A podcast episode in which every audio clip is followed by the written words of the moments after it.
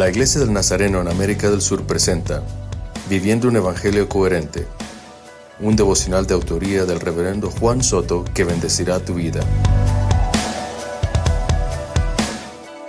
Santiago capítulo 2 versículo 21 nos dicen, Dios aceptó como justo a Abraham cuando ofreció en sacrificio a su único hijo, y su fe por sus hechos llegó a ser perfecta.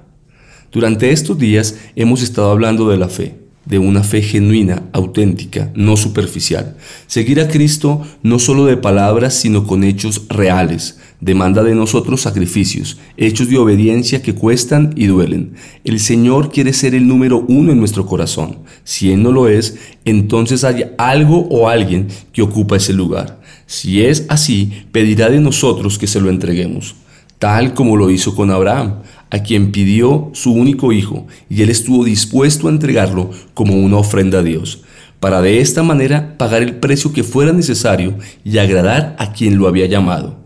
La fe de Abraham lo llevó a la acción, a hechos que evidenciaron su amor por Dios, y estos hechos lo hicieron justo delante de Dios, un hombre poderoso en su generación.